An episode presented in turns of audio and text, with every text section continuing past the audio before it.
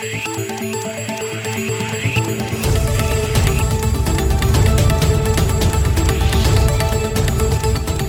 et bienvenue à cette édition de Santé, Sciences et Développement, le magazine scientifique de SciDev.net, en partenariat avec euh, votre radio. Présentation Sylvie Acoussan. Au menu de cette édition, au Cameroun, des cas du variant indien du coronavirus, encore appelé variant Delta, ont été détectés dans les villes de Yaoundé et de Douala.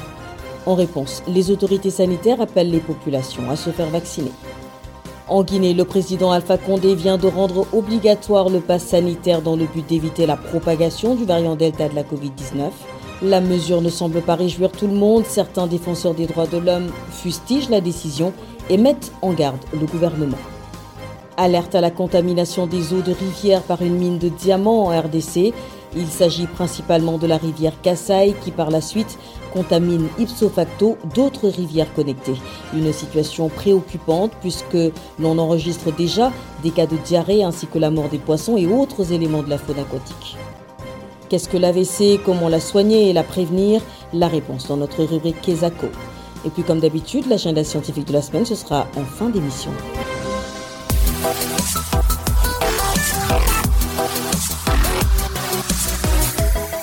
Au Cameroun, des cas du variant indien du coronavirus, encore appelé variant Delta, ont été détectés. Selon une note adressée par le Centre Pasteur du Cameroun au ministre de la Santé publique, 14 cas de ce nouveau variant ont été enregistrés dans les villes de Yaoundé et de Douala. Le variant Delta est présenté comme le variant le plus dangereux du coronavirus. Pour éviter d'éventuels ravages, les autorités sanitaires appellent les populations à se faire vacciner. Les précisions de notre correspondante à Yaoundé, Béatrice Cazé. La note adressée par le Centre Pasteur du Cameroun au ministre de la Santé qui a plutôt fuité sur les réseaux sociaux précise que les 14 cas du variant Delta ont été détectés entre les mois de mai et juillet dernier. L'identification de ce génome a été effectuée grâce à la méthode de séquençage partiel des échantillons collectés dans les villes de Douala et de Yaoundé. Le variant Delta détecté en Inde en octobre 2020 est présenté comme le variant le plus contagieux du coronavirus. Célestin Godoué est chercheur au Centre de recherche sur les maladies émergentes et rémergentes du Cameroun, CREMER.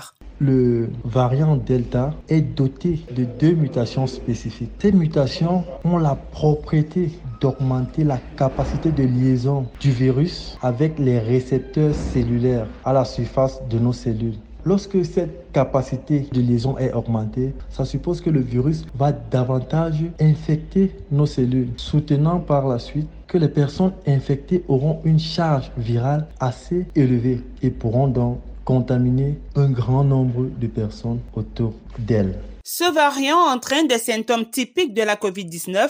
Cependant, le chercheur explique que les personnes malades peuvent présenter d'autres symptômes. La diarrhée, les douleurs musculaires, la fatigue globale, et plein d'autres en fait. Déjà confronté au variant anglais et sud-africain détecté depuis le mois de janvier dernier, la confirmation de la présence du variant Delta au Cameroun fait craindre la résurgence d'une troisième vague de la pandémie de coronavirus plus ravageuse. Pour faire face à la situation, le ministre de la Santé publique Manachi Manauda appelle les populations au respect des gestes barrières, mais surtout adhérer à la campagne de vaccination contre la COVID-19. Seulement, cette campagne tourne quasiment au ralenti depuis son lancement au mois d'avril dernier, moins de 500 000 doses de vaccins ont déjà été administrées. Béatrice Kazé, Yaoundé pour Santé, Sciences et Développement.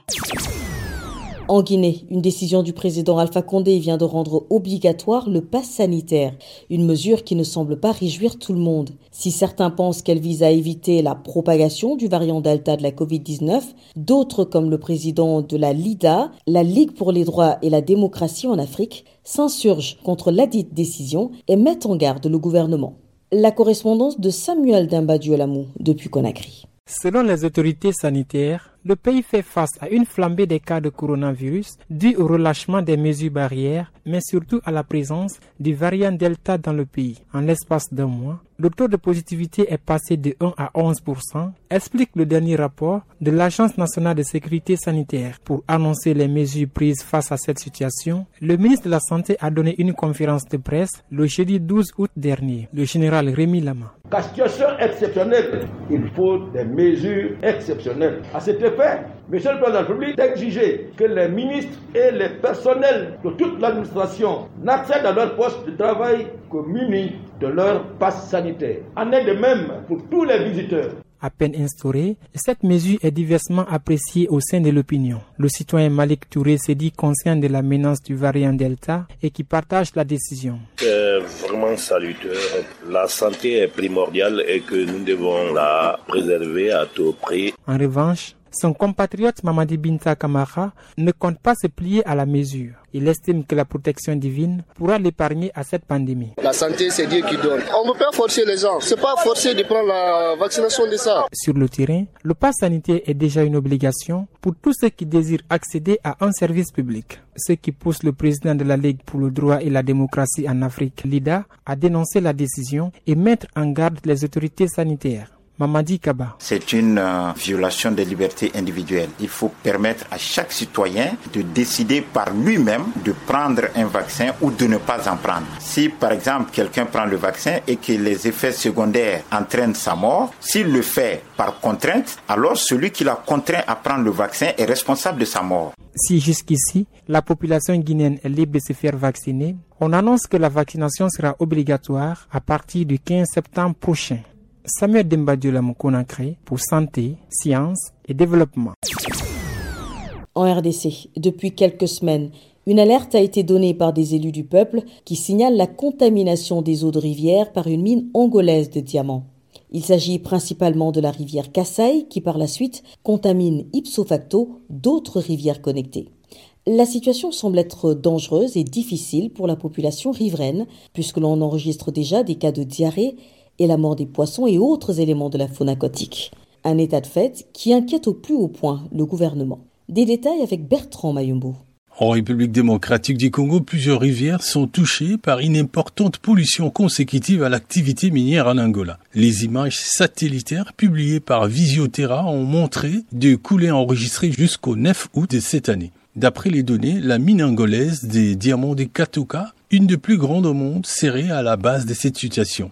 Alertés, le député nationaux ont plaidé auprès du gouvernement congolais pour une assistance humanitaire car la pollution entame la rivière de Chikapa jusqu'au confluent du fleuve Congo. Le vice-ministre, ministre de l'Environnement et du Développement durable, Madame Eve Bazaïba Massoudi, se prononce en rapport avec cette situation. Le gouvernement est très préoccupé par cette question. Euh, les actions sont faites sur terrain. Il y a des échantillons par deux fois qui ont été prélevés et des analyses ont été faites. Nous avons des premiers éléments qui montrent clairement qu'il s'agit des substances qui ont contaminé les eaux. Il n'y a pas de vie euh, dans l'eau. Les poissons qui sont retrouvés morts, il y a des cas des hippopotames à Ilebo qu'on a trouvé.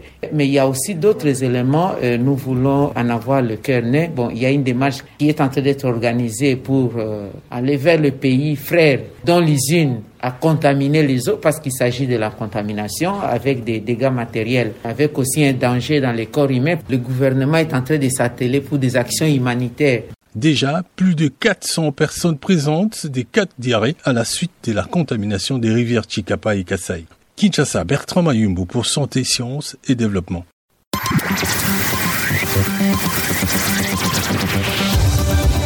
Kesako, qu'est-ce que c'est? Vos questions à la rédaction, les réponses de nos experts. La question de cette semaine nous vient du Burkina Faso, je vous propose de l'écouter. Bonjour, c'est des.net. Je me nomme Ibrahim Kone, j'appelle de Koudougou à 100 km de Ouagadougou, la capitale du Burkina Faso. Nous entendons fréquemment parler de la crise d'AVC. Euh, malheureusement, beaucoup de personnes en sont victimes. Concrètement, qu'est-ce que c'est que l'AVC Quels en sont les signes annonciateurs?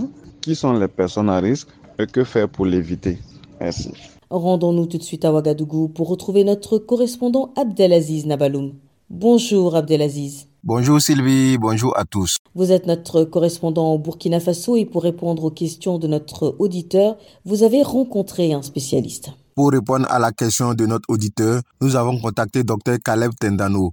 Il est cardiologue au centre hospitalier universitaire de Fadang Ngourma dans l'est du Burkina Faso. L'accident vasculaire cérébral peut d'abord être défini comme un déficit des fonctions cérébrales qui peuvent être motrices ou sensitives qui sont dues à un phénomène vasculaire. Et généralement, ça survient au niveau du cerveau. Donc c'est un déficit généralement dû à un problème vasculaire. Plus généralement, on a deux types d'accidents vasculaires cérébraux. Il y a ce qu'on appelle l'accident ischémique et l'accident hémorragique. Mais il faut d'abord poser le diagnostic. Pour poser le diagnostic, il faut normalement un scanner. Et vu que le scanner n'est pas disponible partout, on a souvent de la peine à savoir est-ce que le malade a fait un AVC ischémique ou un AVC hémorragique si on n'est pas en présence d'un scanner les signes classiques, c'est des déficits tels que la difficulté à parler. Vous voyez une personne qui parle et qui subitement perd les mots, ne sait plus quoi dire, ou une personne qui a une baisse de la vision brutale, ça peut être un signe d'AVC, ou bien un déficit moteur ça veut dire le côté est paralysé. Subitement, il peut pas soulever la main, il peut pas soulever le pied. Donc, c'est d'abord clinique. On regarde les signes qui sont là. Ça peut être un AVC et on part par la suite euh, chercher est-ce que c'est un AVC ischémique ou c'est un AVC hémorragique. Les facteurs de risque. Dans notre contexte, nous voyons beaucoup plus que les AVC surviennent chez les personnes hypertendues. Les personnes hypertendues non traitées ou mal suivies sont à risque de faire ces AVC-là. Mais il y a d'autres causes d'AVC. Il y a des maladies euh, auto-immunes, il y a des maladies de système qui peuvent causer des AVC, mais elles sont plus rares que ceux qui sont causés par l'hypertension. Maintenant, qu'est-ce qu'il faut faire pour ne pas être hypertendu? On conseille généralement à chaque personne de mesurer sa pression artérielle pour savoir s'il est hypertendu ou pas. Lorsqu'on est hypertendu, on conseille aux gens de ne pas manger beaucoup salé, de faire une activité physique régulière, notamment la marche. Et euh, on conseille aussi d'éviter ce qui est aliments gras parce que quand on parle de l'AVC, on va parler de l'hypertension, mais aussi les dyslipidémies. Ça veut dire les personnes qui ont beaucoup de graisse dans le corps seront beaucoup plus à risque de faire des AVC. Pour ce qui est de l'AVC hémorragique, les maux de tête intenses peuvent être un signe d'AVC. En ce temps, la personne a ce qu'on appelle des maux de tête qu'elle n'a jamais eu de sa vie. Et ça, ça peut être une urgence parce que quelque chose saigne à l'intérieur. C'est dans ce cas-là seulement que l'on peut parler de céphalée comme signe d'AVC. Ce qu'il faut faire, c'est vraiment de le conduire dans un centre de santé et on verra ce qui se passe. Il y a des personnes, par exemple, qui vont euh, avoir un AVC massif et qui ont besoin d'oxygénation rapide. Donc, si on passe le temps à rester à faire des, des traitements qui ne valent pas la peine, euh, on perdra le malade par défaut d'oxygénation. Donc, dès que l'on commence à voir des signes d'accident vasculaire cérébral, le premier lieu où vous l'envoyez, c'est dans une structure sanitaire habilitée à le prendre en charge. C'était le docteur Khaleb Tandano, cardiologue, interviewé par notre correspondant Abdelaziz Nabalouma Ouagadougou. Si vous aussi souhaitez nous adresser une question, une seule chose à faire, appelez Écrivez ou laissez un message vocal au numéro WhatsApp suivant, le plus 221 77 846 54 34. Je répète, le plus 221 77 846 54 34. Votre question, vous pouvez aussi nous l'envoyer par email. L'adresse email, c'est celle-ci, podcast.sidef.net. Podcast s'écrit P-O-D-C-A-S-T et Sidef s'écrit S-C-I-D-E-V. Je répète, podcast.sidev.net.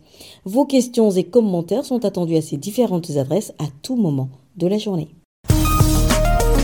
L'agenda. Place à Virgile Aïsso pour nous faire découvrir le contenu de l'agenda scientifique de la semaine. Bonjour Virgile. Bonjour Sylvie, bonjour aux auditeurs de Santé, Sciences et Développement. Alors nous sommes impatients de savoir quels sont les événements scientifiques à retenir à l'agenda cette semaine.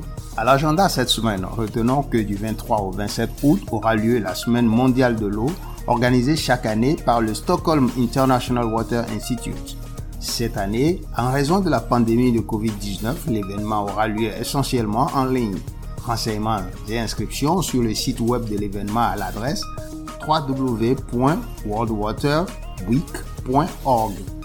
World Water Week s'écrit W-O-R-L-D-W-A-T-E-R-W-E-E-K. Ensuite, la quatrième édition du Forum international des investissements au Bénin se tiendra les 26 et 27 août en présentiel à Cotonou sous le terme Bénin, terre de vos projets. Renseignements et présentations sur le site www.beninvestmentforum.com. Et puis le salon ivoirien de la boisson et de l'alimentation saine, CIBAL, se déroulera du 27 au 29 août à Abidjan. Renseignements sur le site www.saloncibal.com. Voilà Sylvie, ce sera tout pour cette semaine. Merci Virgile, mesdames et messieurs, merci également à vous d'avoir suivi cette édition de Santé, Sciences et Développement qui s'achève. Rendez-vous la semaine prochaine, même heure, même fréquence. D'ici là, portez-vous bien. Cette émission est disponible en podcast sur le site sidev.net/fr. Cette émission a été réalisée sur financement du CRDI, le Centre de recherche pour le développement international, un organisme public canadien. Le CRDI investit dans le savoir, l'innovation et les solutions afin d'améliorer les conditions de vie dans les pays en développement.